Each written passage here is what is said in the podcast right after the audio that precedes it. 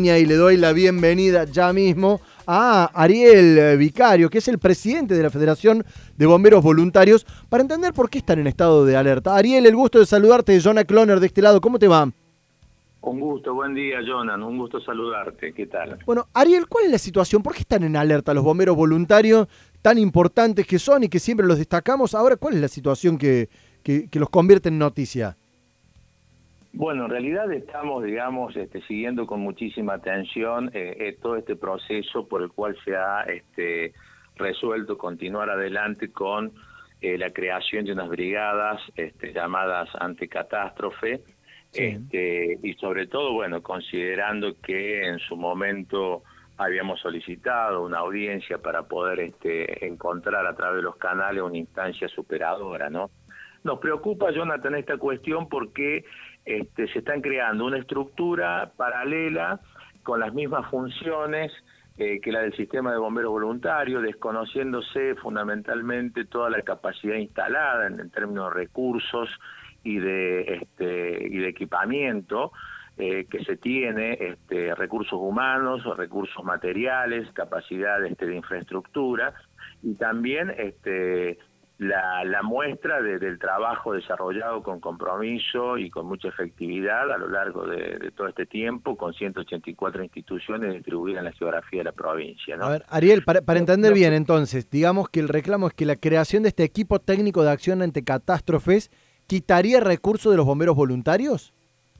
De alguna manera, eh, Jonathan, es una es un eh, eh, es un camino elegido que es inconducente y es altamente costoso, porque si bien nosotros eh, coincidimos en que hay que generar y, acentuar políticas de gestión y prevención de riesgo, lo cierto es que se ha elegido un camino que para nosotros es inconducente y costoso, porque imagínate, Jonathan, que este, para poder dotar de equipamiento a cada una de estas cinco bases que se pretenden crear de acuerdo a las estimaciones de nuestros equipos técnicos del Departamento de Incendio Forestal y demás, va a demandar por cada base y alrededor de 58 millones de pesos inversión inicial en equipamiento para cada una, o sea, estamos hablando de casi 290 millones de pesos, cuando en realidad hoy se le está destinando eh, al sistema de bomberos voluntario a cada una de las 184 instituciones, se tiene previsto para este año una inversión de 163 mil pesos, ¿sí?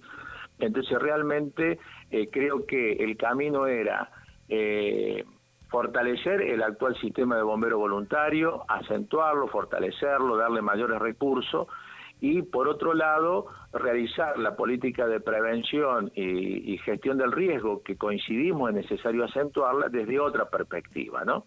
Este, incorporando eh, a los actores sociales, a los organismos provinciales y municipales en una verdadera integración y coordinación desde la Secretaría de Riesgo para consensuar políticas de, prevención que sean sostenidas en el tiempo como verdaderas políticas de Estado, ¿no? Bien, Ariel, consultarte, a ver, la creación de esto, digo, trato, trato de entender un poquito, ¿podría beneficiar en algún punto quizás de, convertir a los bomberos voluntarios en tomarlo y, profesionalizar la actividad o, no está contemplado?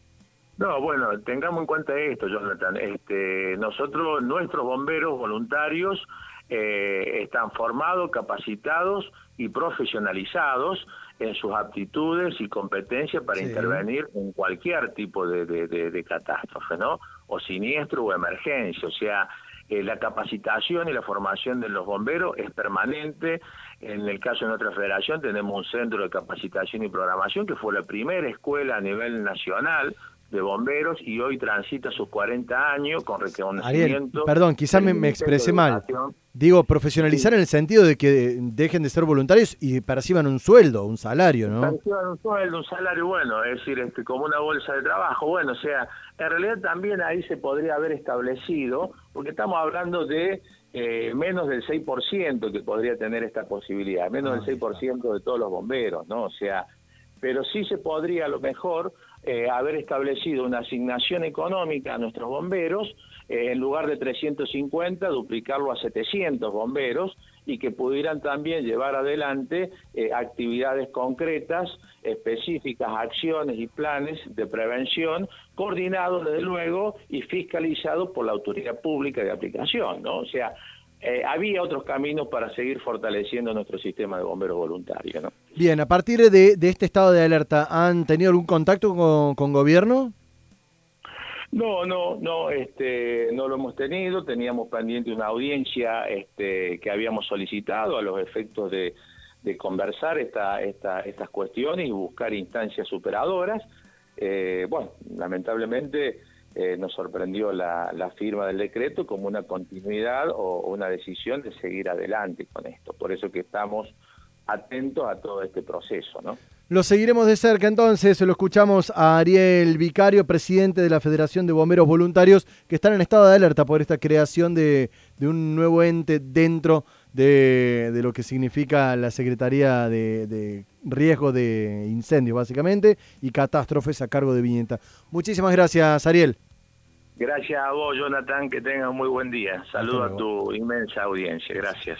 Salimos en caravana, fin de